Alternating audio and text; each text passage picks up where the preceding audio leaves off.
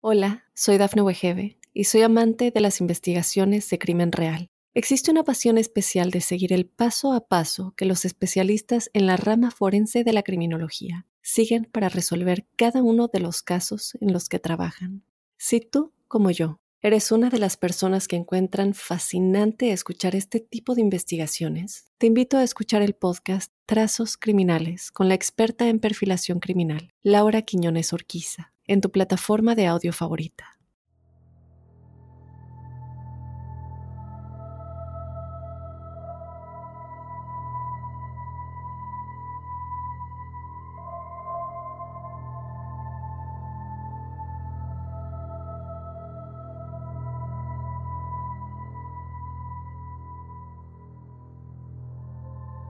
Hola crípticos, bienvenidos a otro episodio de Testimoniales Crípticos. Mi nombre es Dafne Wegebe yo te doy la bienvenida a otro episodio lleno de historias paranormales y sobrenaturales que ustedes nos hacen llegar. Como cada jueves, yo te recuerdo que si tú quieres ser parte de este episodio, lo único que tienes que hacer es mandarnos tu historia a códicecríptico.gmail.com. Esta semana tuvimos a la maravillosa Adriana Urrutia de invitada, estuvimos hablando de la mediunidad por si no lo han escuchado, porque eh, yo creo que en ese episodio respondimos varias de las preguntas que nos llegan en el episodio de testimoniales. Así que bueno, los invito a que vayan a escucharlo y sin más, vamos ya a comenzar con las historias de esta semana.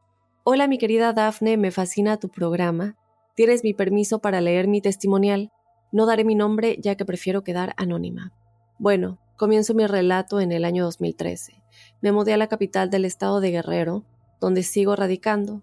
Viví por un corto tiempo con mi mejor amiga, pero por cuestiones de trabajo ella decidió mudarse.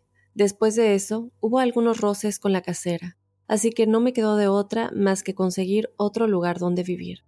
Al pasar el tiempo, mi hermana y su bebé de días de nacido se fueron a vivir conmigo. Teníamos un vecino que era muy grosero y prepotente. Yo soy de esas mujeres que no me gusta que me vean indefensa. No es que sea grosera, pero me gusta que me respeten.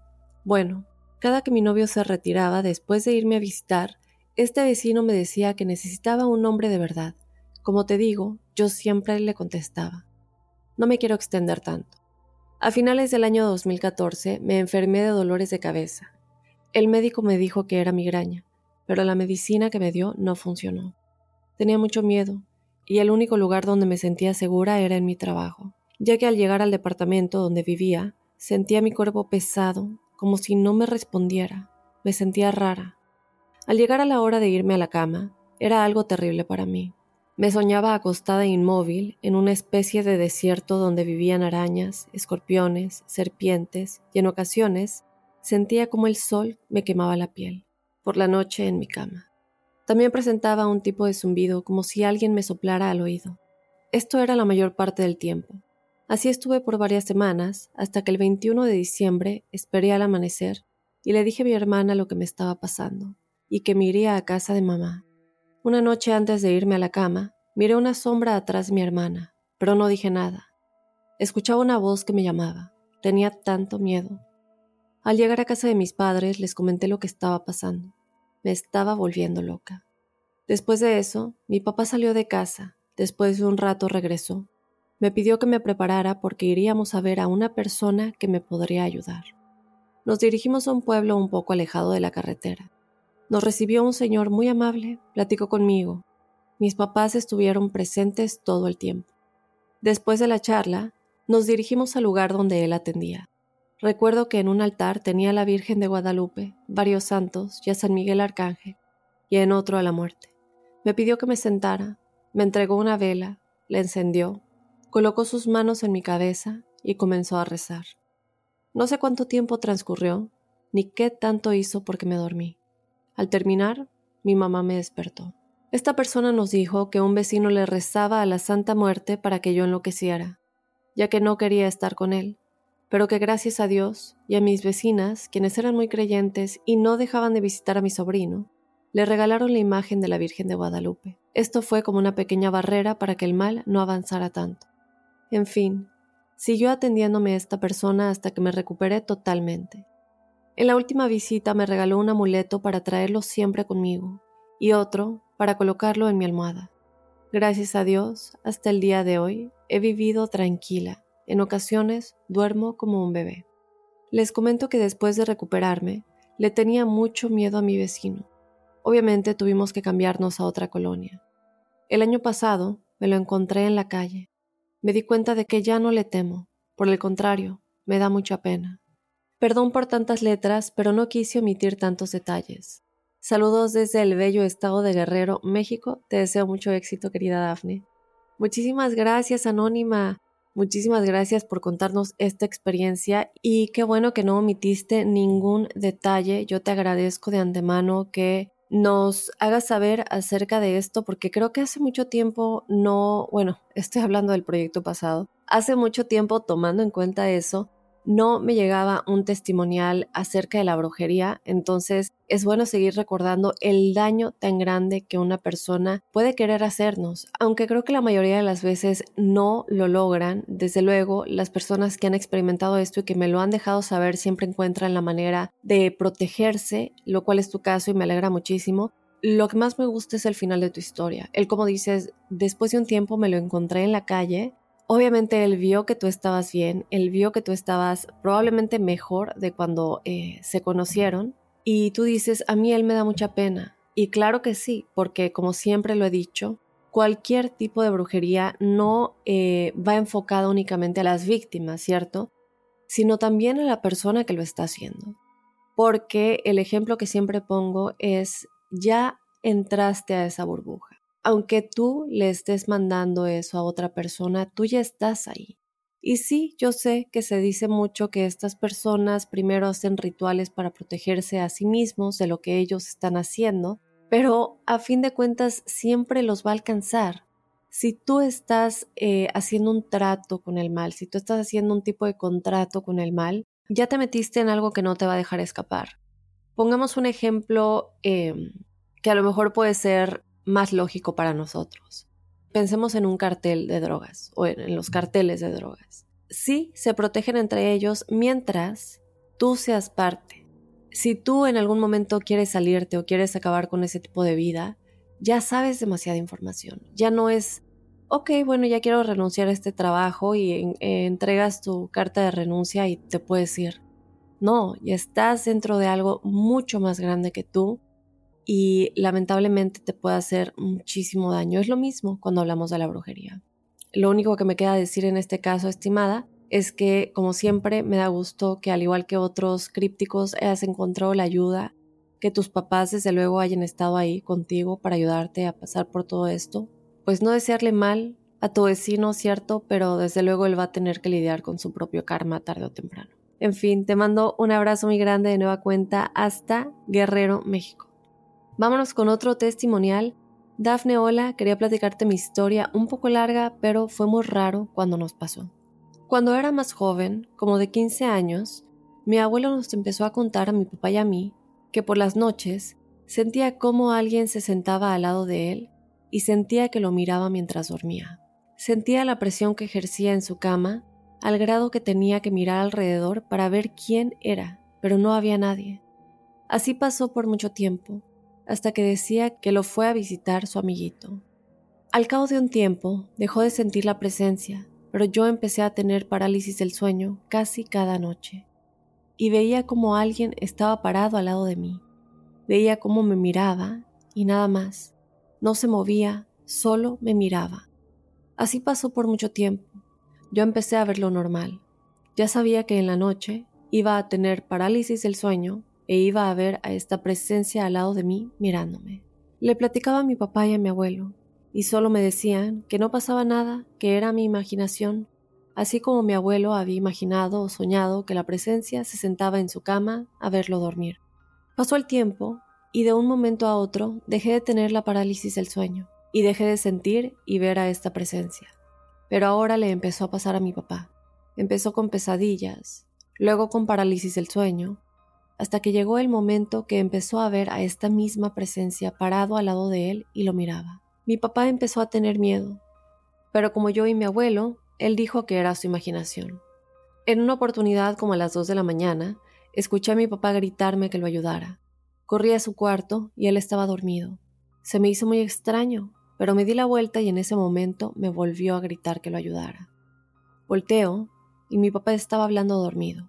Me decía que se lo querían llevar, que lo ayudara, que no dejara que se lo llevaran. Lo desperté de inmediato y de sobresalto despertó. Me dijo que alguien completamente negro se lo quería llevar con él, pero mi papá no se dejó. Por eso me gritó. Me dijo que estaba viendo todo el cuarto. Me veía a mí parado junto a su cama y veía a la entidad del otro lado jalando su cuerpo. Mi papá me dijo que en esa desesperación corrió a empujar a la entidad y ahí fue cuando despertó. Así pasó varias veces. Mi papá me gritaba en la noche que lo fuera a ayudar. Yo iba y estaba dormido, pero me hablaba, lo despertaba, me decía que la presencia lo estaba molestando. En una y última ocasión pasó igual. Yo corrí a ayudarlo en la noche, pero esta vez me decía que el diablo se lo quería llevar, que le ayudara a pelear con él. Yo lo quería despertar, pero no podía. Él me decía, despiértame. Le estoy ganando al diablo, pero despiértame.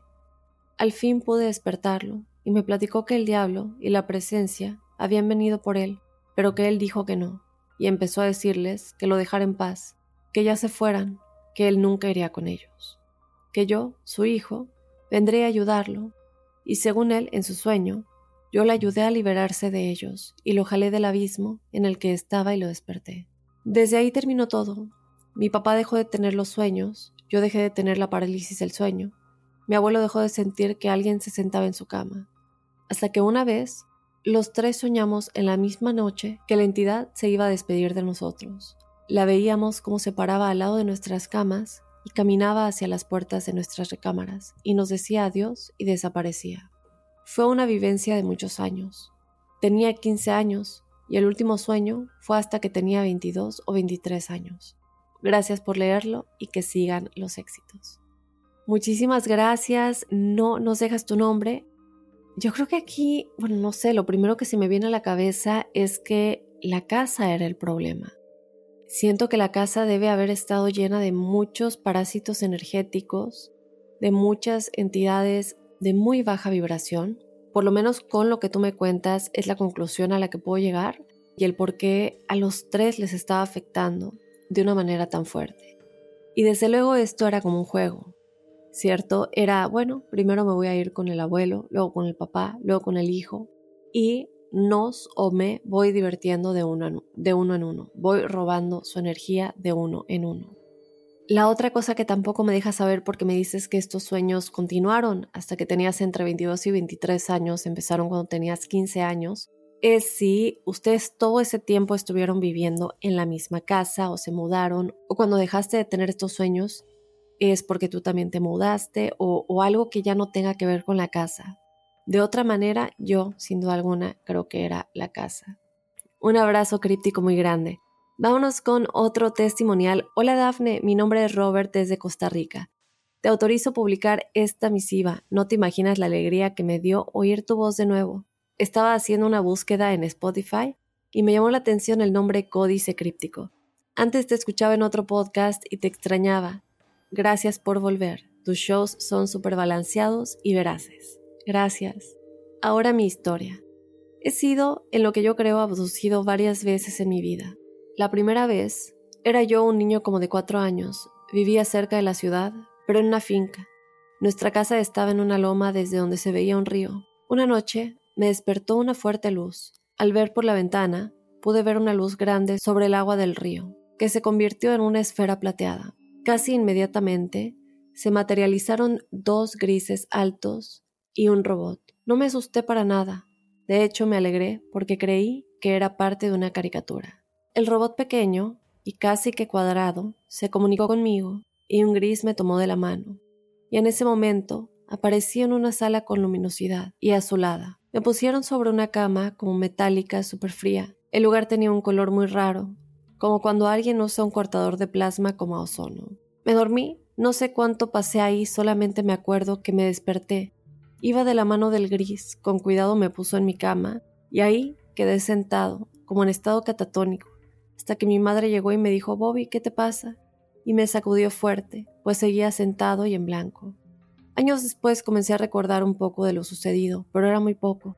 Solo recuerdo que al despertarme me estaban quitando algo de la nuca y curiosamente tengo una cicatriz rara. Esta fue la primera vez y tal vez algún día te cuente sobre las demás veces que he sido llevado. Como dato curioso, te cuento que esto no me gusta contarlo, pues cuando lo hacía me trataban mal y mi madre preocupada me llevó al psiquiatra. La doctora me dictaminó esquizofrenia, viviendo parte de mi niñez y adolescencia empastillado, y aún así fui abducido varias veces más. Te agradezco mucho y te autorizo si quieres contar mi historia. Atentamente, Robert. Gracias Robert por contarnos esta historia. Un abrazo muy grande hasta Costa Rica. Me parece muy curioso cómo muchos de nosotros tenemos experiencias em, entre los 3 y 4 años, historias que de pronto comenzamos a recordar con el tiempo, pero mientras vamos creciendo, comienzan a aparecer como un sueño, como algo que tal vez imaginamos o algo muy borroso, por lo menos yo así lo veo cuando recuerdo cosas que me pasaron eh, en ese periodo de tiempo, son como imágenes muy borrosas em, que como lo digo parecen un sueño y que hasta te hace dudar si realmente sucedieron.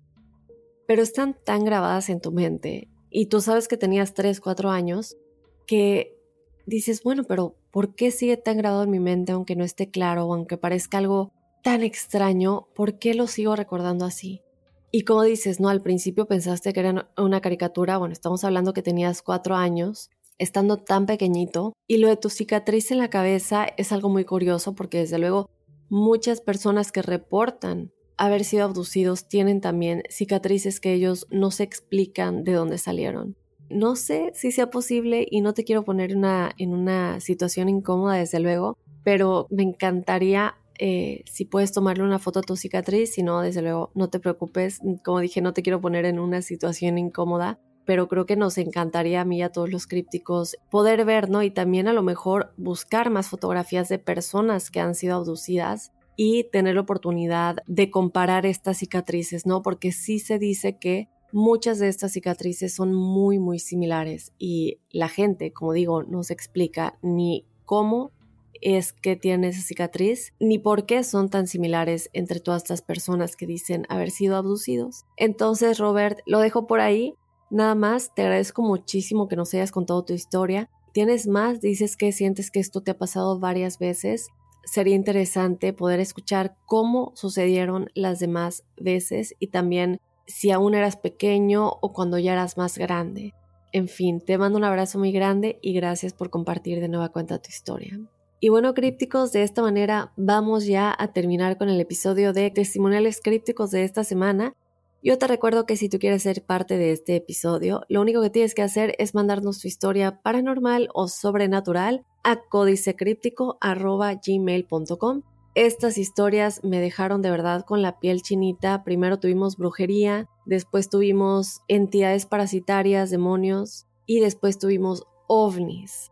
Les agradezco mucho crípticos que nos hagan llegar todas estas experiencias y como siempre lo digo, pueden animar a otros a también compartir. Y bueno, sin más, me despido de este episodio. Yo te recuerdo que tenemos más testimoniales el próximo jueves y desde luego te espero el lunes con otro códice críptico.